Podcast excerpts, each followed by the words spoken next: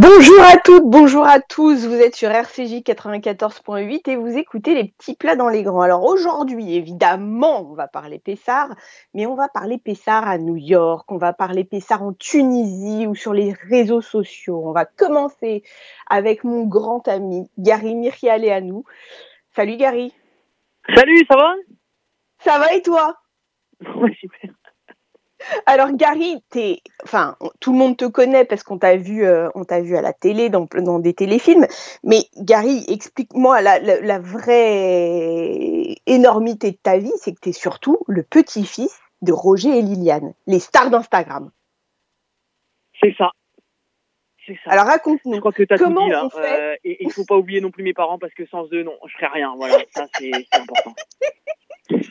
comment on fait un Pessard chez Roger et Liliane Alors déjà, il faut un jeûne euh, intermittent. il faut faire un jeûne intermittent deux jours avant.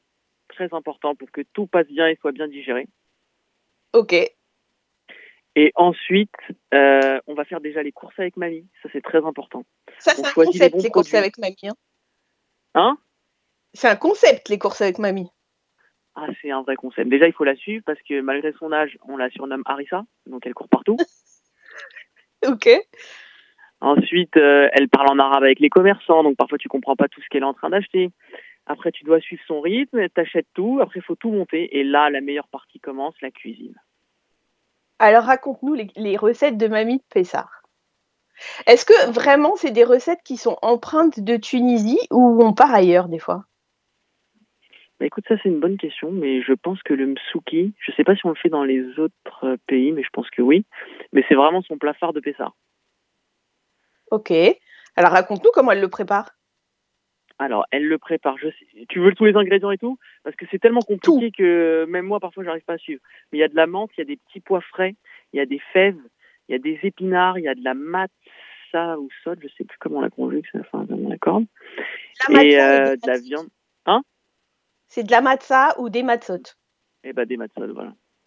Des matzot. Et euh, c'est une espèce, tu vois, de de, de, de, de, compoter de tous ces légumes frais avec de la viande, avec un bon goût de menthe et de coriandre. C'est comme une sorte de ragoût, de ragoût vert, en fait. Exactement, ragoût vert. C'est mon surnom d'ailleurs, ragoût vert. Ragoût vert. Enfin, je dis ça, mais, mais beaucoup de gens, euh, beaucoup de gens qui nous écoutent sont, connaissent. Est-ce que euh, y a une ambiance particulière? Il y a qui autour de la, de la table de Pessard chez vous? Alors avant Covid, il y avait vraiment toute la famille. Mmh Et c'est euh, un moment particulier parce que papy, il est très très très très très concentré. C'est très important pour lui de tout lire, de tout expliquer, de relire en français, de, de, de, se questionner, vu que c'est un peu ça, la matza, c'est matzé, c'est pourquoi. Donc pour lui, c'est important tout ce voyage philosophique de la question. Ok. De comment on en est arrivé là, pourquoi. Et donc c'est une fête euh, très importante pour lui et du coup pour nous, parce que par tradition, de se questionner de pourquoi on est dans cet esclavage, qu'est-ce qui aujourd'hui est l'esclavage euh, moderne, comment s'en sortir, euh, pourquoi on est comme ça, pourquoi on est comme ci. Et ça passe aussi par la nourriture, de fait de changer ses habitudes pour réfléchir différemment et plus être dans une forme de, quotidien. C'est un, questionnement que tu as, toi, au quotidien, ce, ce, changement de nourriture, parce que je sais que, par exemple, ta femme mange beaucoup végétarien. Est-ce que c'est un vrai questionnement pour toi? Ah oui, c'est un vrai questionnement. Bah, je pense que pour avoir un, un esprit qui fonctionne normalement, il faut lui donner la bonne essence. Donc quand tu lui mhm. donnes euh, la bonne euh, la bonne essence, il peut il peut mieux réfléchir ou moins bien. Après, il faut surtout avoir cette notion de kiff et se faire des petits plaisirs qui permettent aussi d'apporter autre chose dans sa tête. Mais je trouve que les deux sont vachement reliés. Mais tu as un, as un compte Instagram qui s'appelle la Casbah de Gary et où effectivement on voit des, des, des plats qui sont plutôt végétariens et c'est intéressant pour nos auditeurs qui mangent cachère si tu veux. Et je n'ai jamais pas vu sur ton compte Instagram un plat qui n'ait pas cette notion de kiff. Végétarien ah ou bah, pas, en fait. Ça me fait plaisir. Si j'arrive à refaire ça, c'est, je pense que ça y est, j'ai fait mon kiff ultime. Non, mais pour de, pour de vrai, et c'est vrai que je pense que tu En, vérité, on doit pouvoir euh, manger intelligemment. Et c'est vrai que, que, la réflexion de Pessard doit être, euh, doit être faite aussi sur euh, plus largement, en fait. Un sens plus large. Ouais, je suis d'accord. Et toi, euh, à titre personnel, hors euh, mamie et papy, hein, hors Roger et Liliane, euh, tu as un plat que tu aimes particulièrement à Pessard À Pessard Moi, je t'avoue, vraiment, et je vais être très honnête, parce que je vais pas m'inventer un faux plat et tout. Pessard, gustativement parlant, pour moi, ça, c'est pas mon, mon, vrai bonheur. Je suis plus dans la, partie philosophique de la fête. Ouais. C'est-à-dire, euh, explique-moi. Bah, c'est ce que je t'ai dit avant. C'est plutôt pour moi, tu vois, un moment de faire un break, de réfléchir, de me poser les bonnes questions, de, de, de comprendre un peu, euh, même si je le fais un peu chaque jour, tu vois, le monde qui m'entoure, etc. Mais de pousser un peu plus cette réflexion-là. Et dans la nourriture, le seul plat qui coïncide avec tout ça, pour en revenir surtout à ta question, c'est le banatage. ok. Génial. C'est de la pomme eh ben, de terre parce que mais le banatage, tu as le sentiment quand même que c'est un plat de transmission. Enfin, c'est un plat d'enfant. C'est un truc. Euh, il y a un truc très, euh, très réconfortant dans le banatage. Ah bah pour moi, il est relié à l'enfance. Et euh, franchement, c'est un des plats, un de mes plats préférés on, parle de transmission de, d'enfance et de choses comme ça. Je sais que tu as un projet qui, qui est en train de se faire parce que j'en fais partie de ce projet, qui est un projet de livre. C'est important pour toi d'ancrer toutes ces recettes dans un livre? Enfin, toutes les recettes de papier mamie dans un livre?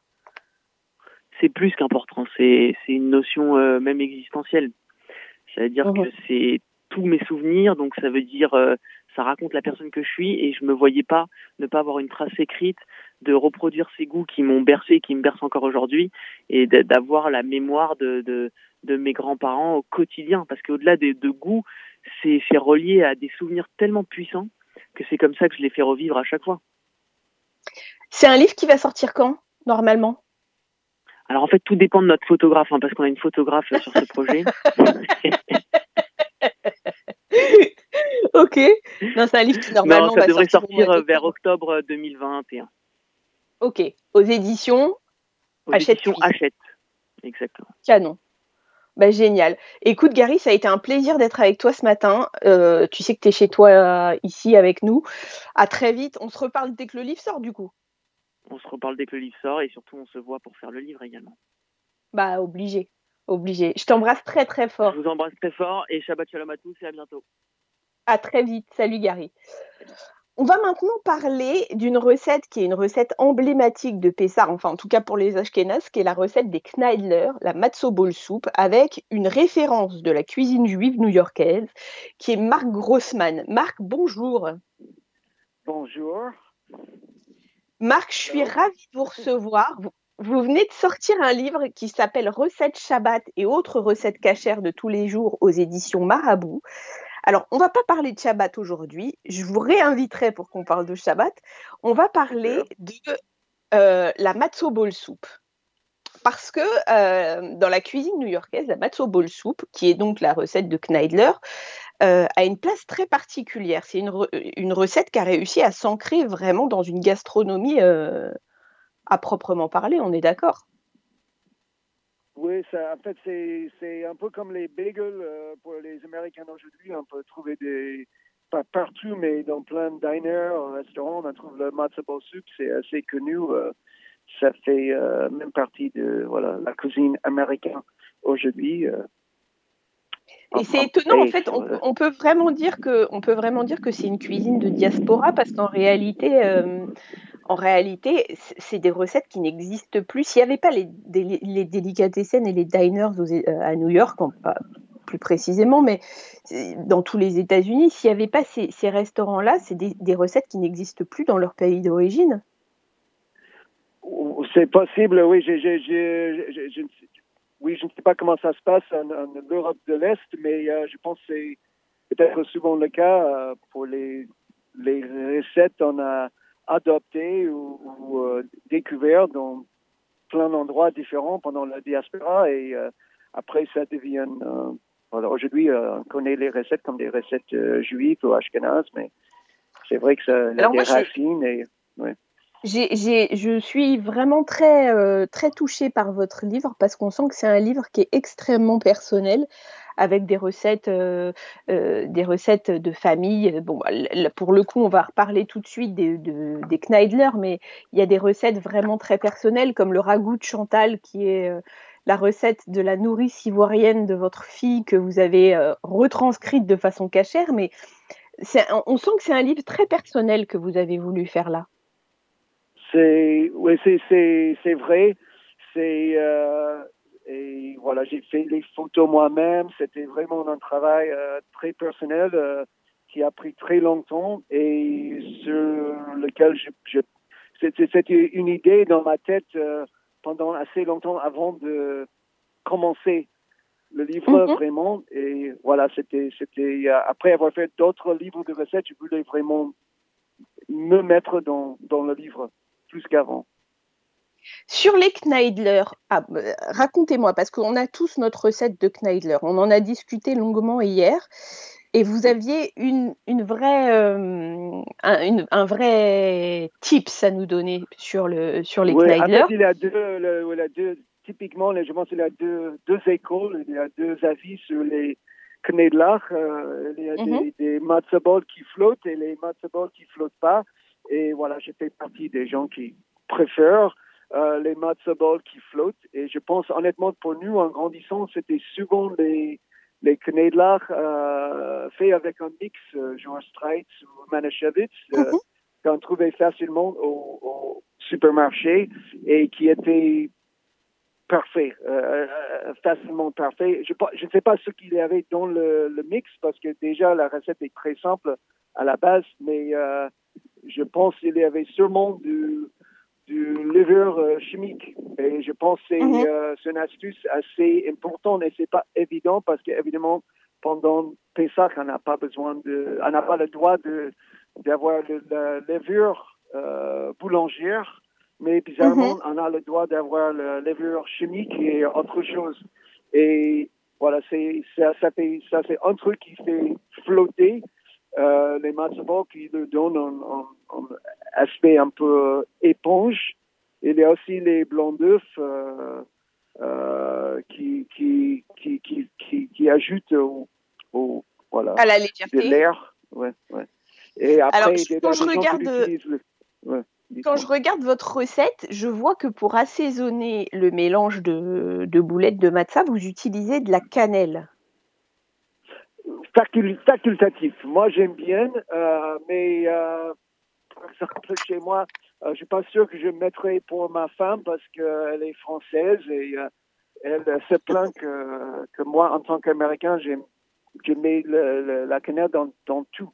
Et c'est vrai que j'aime bien la, la cannelle euh, mais c'est facultatif, mais c'est un petit touche pour les gens qui, qui, qui aiment la cannelle. Euh, voilà, c'est subtil de toute façon, mais c'est pas indispensable dans la recette. Vous utilisez aussi dans, ce, dans cette recette de Kneidler, vous utilisez aussi autre chose que les, que les Ashkénazes ailleurs des États-Unis ne connaissent pas, c'est le schmaltz.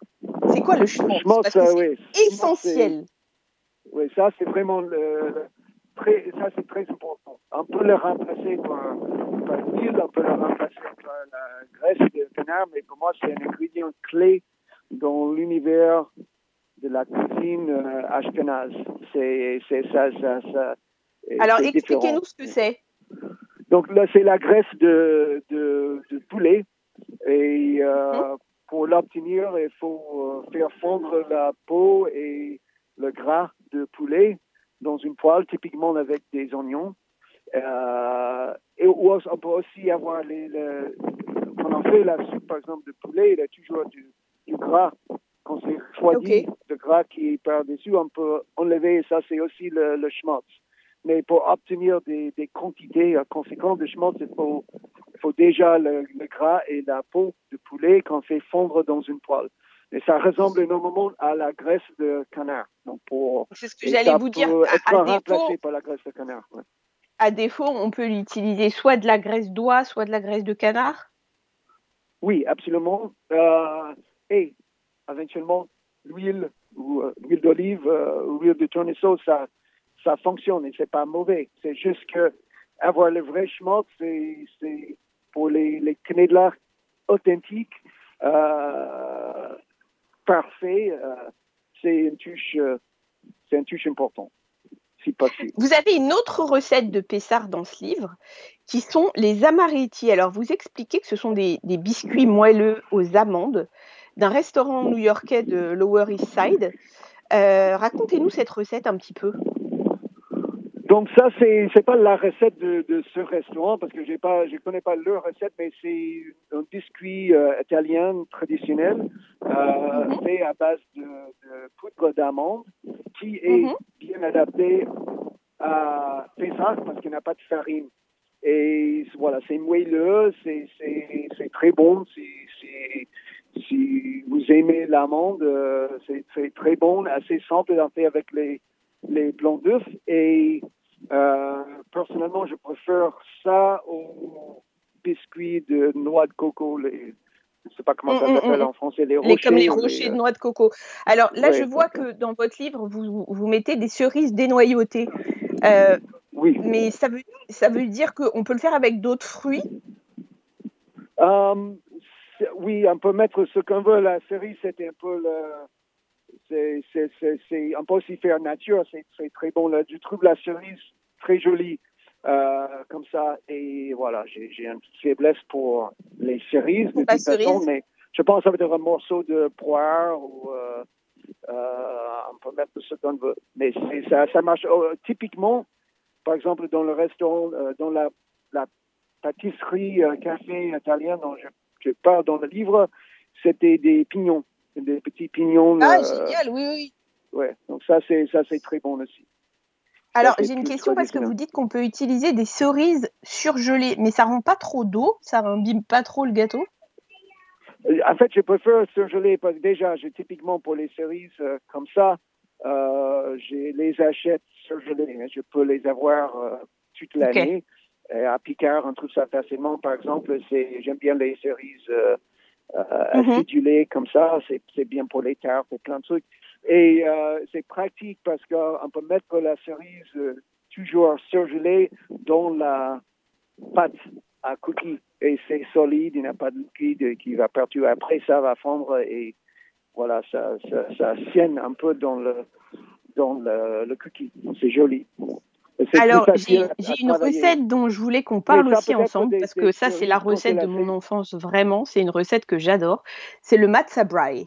Est-ce que vous pouvez nous expliquer l'importance de cette recette pour les Ashkénazes euh, Ouais, je sais l'importance pour moi. C'était probablement le, un des premiers trucs, premiers trucs que j'ai appris cuisiner chez ma grand-mère. Et c'est mm-hmm. c'est quelque chose de très, très facile à faire. C'est En bref, c'est le temps perdu euh, en fait avec le matzah.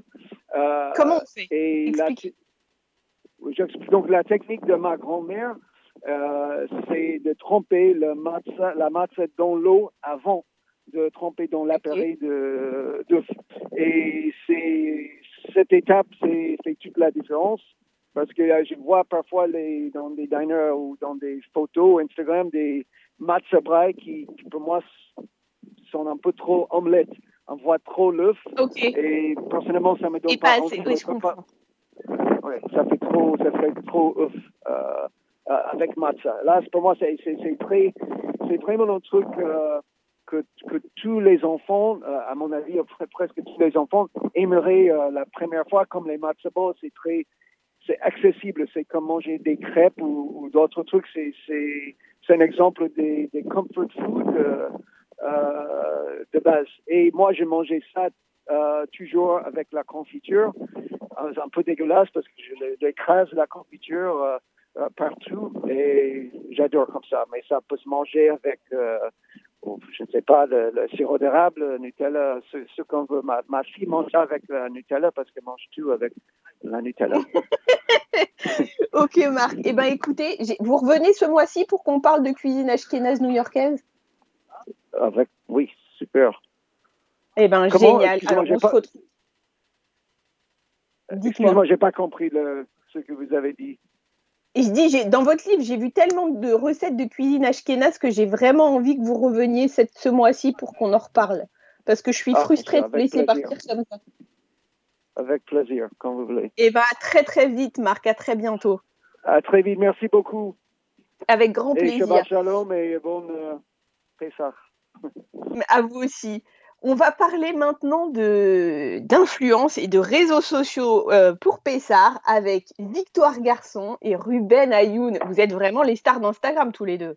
Coucou tout le monde. Euh, les, stars d'Instagram, je sais pas, mais actifs sur les réseaux, ça c'est sûr. Alors je peux vous dire que vous m'avez fait kiffer pendant le premier confinement, mais alors comme jamais, comme jamais. Je, je meurs devant vos recettes.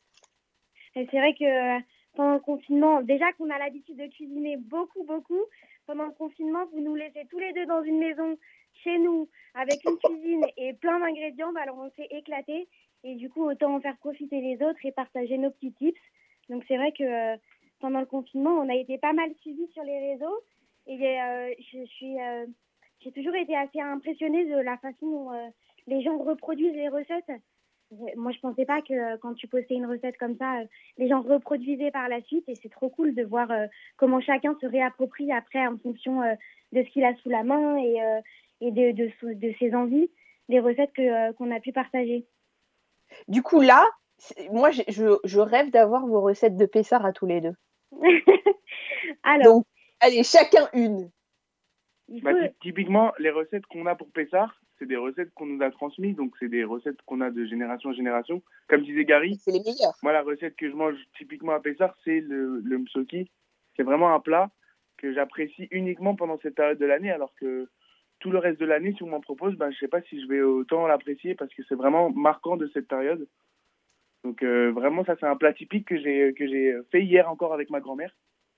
J'ai vu. savoir surtout que euh, d'habitude, on est en Israël à cette période et que euh, on se fait plutôt chouchouter. Donc quand on est là-bas, on ne cuisine pas, tout le monde cuisine pour nous. Et là, on a, euh, on a fait le msuki. Donc moi, je suis pas du tout tunisienne, donc j'ai découvert ce plat avec Ruben et sa famille. Mais on a, on a fait le msuki pour la première fois vraiment de A à Z avec la manie de Ruben hier. il, y a eu des petites disputes, je vous cache pas.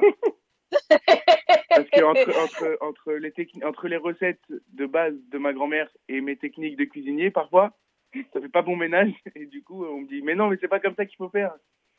Du coup, euh, et, je me fais un peu taper dessus. Quoi.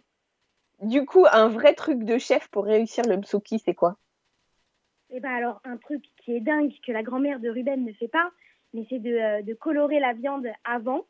La grand-mère de Ruben, elle met un peu tout comme ça dans la marmite et elle dit, bah ça va ça va colorer, c'est très bien. Toi, tu vas avoir des embrouilles. Hein. Toi, Toi, tu cherches si elle écoute, là, tu vas euh, voir. Nous, on veut, on veut les sucres, on veut tout ça. Ah on veut colorer un petit peu la viande pour un peu déglacer après tout. Non, non, il n'y a pas du tout de tout ça. L'important, c'est d'avoir plein de bons légumes euh, frais, plein d'herbes aromatiques, avec des épinards, de la romaine, de la menthe, du cerfeuil, de, du, du coriandre, euh, du persil. Vraiment, c'est un, mélange de, de peut-être 15-20 variétés de légumes et herbes différentes, et c'est ça qui donne tout le parfum. Et j'ai été surpris de, de voir qu'il n'y avait pas d'épices, en fait, dans ce, dans ce repas. Je pensais que c'était très C'est vraiment les herbes qui jouent, euh, qui jouent tout. Quoi. Et c'est les herbes qui parfument exactement tout le, tout le plat. Donc euh, elle m'a dit tu mets un petit peu de rose si tu en as, mais sinon il n'y a pas d'épices. c'est quelque chose que j'ai appris hier alors que ça fait 30 ans que j'en mange alors, pour finir, parce qu'on est, on, approche de la fin, Victoire, tu as été meilleure apprentie de France en, pâtisserie. Euh, donne-nous une recette. Et je t'entends pas, pardon. J'ai été, j'ai été euh, meilleure apprentie de France en cuisine. Et c'est une épreuve où on fait, euh, c'est un concours où on fait cuisine et pâtisserie. ok. et toi, tu es plus spécialisée pâtisserie quand même. Alors, je, je suis devenue beaucoup plus pâtisserie. Euh, parce que déjà, Ruben n'était pas très très à l'aise euh, avec l'eau sucrée.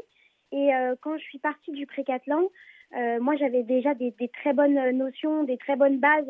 Et je les ai transmis à Ruben, mais c'est vrai que j'ai gardé ce côté un peu plus sucré. Et sur les réseaux, alors, ultra rapide, parce qu'on touche vraiment à la fin, en une, une recette de Pessard sucré ultra rapide. Un gâteau au chocolat et amandes que je fais tout au long de l'année. Et celui-là, suivez-moi sur les réseaux. pour vous donner la recette. Alors, on est sur, euh, on va dire, une tablette de chocolat. Ça fait 225 grammes de chocolat noir, 80 grammes de poudre d'amande, 4 œufs et euh, en, termes de, grand, de, de technique de grand-mère, un demi-verre d'huile. Et on fait fondre le chocolat avec le avec le l'huile. On met les œufs avec le sucre, à peu près 150 grammes de sucre. On les fait bien monter. Et ensuite, on ajoute tout et à la fin, la poudre d'amande. Cuisson à 170 degrés pendant à peu près 20 minutes. Ah, mais je vais le faire. Je vais partager la recette sur mon compte Insta, donc vous pouvez aller voir euh, d'ici quelques jours. Alors, donne-nous le, donne le nom, comme ça les, les auditeurs euh, vont y aller. Sur Instagram, euh, c'est Vic Garçon, V-I-C-K, Garçon G-A-R-S-O-N. Et Ruben, c'est Duck Ruben. Mais on partage tout ensemble tout le temps. Génial. Écoutez, je vous embrasse très très très fort. C'était un grand kiff de vous avoir. On vous souhaite des très belles fêtes à tous. Faites attention. Et, euh, et à très bientôt. Gros gros bisous. Bye bye. Les amis, c'est l'heure de se dire au revoir. Ça a été un plaisir d'être avec vous ce matin. On se retrouve la semaine prochaine pour une émission sur cuisiner les plantes. À, à la semaine prochaine. À très vite. Bye bye.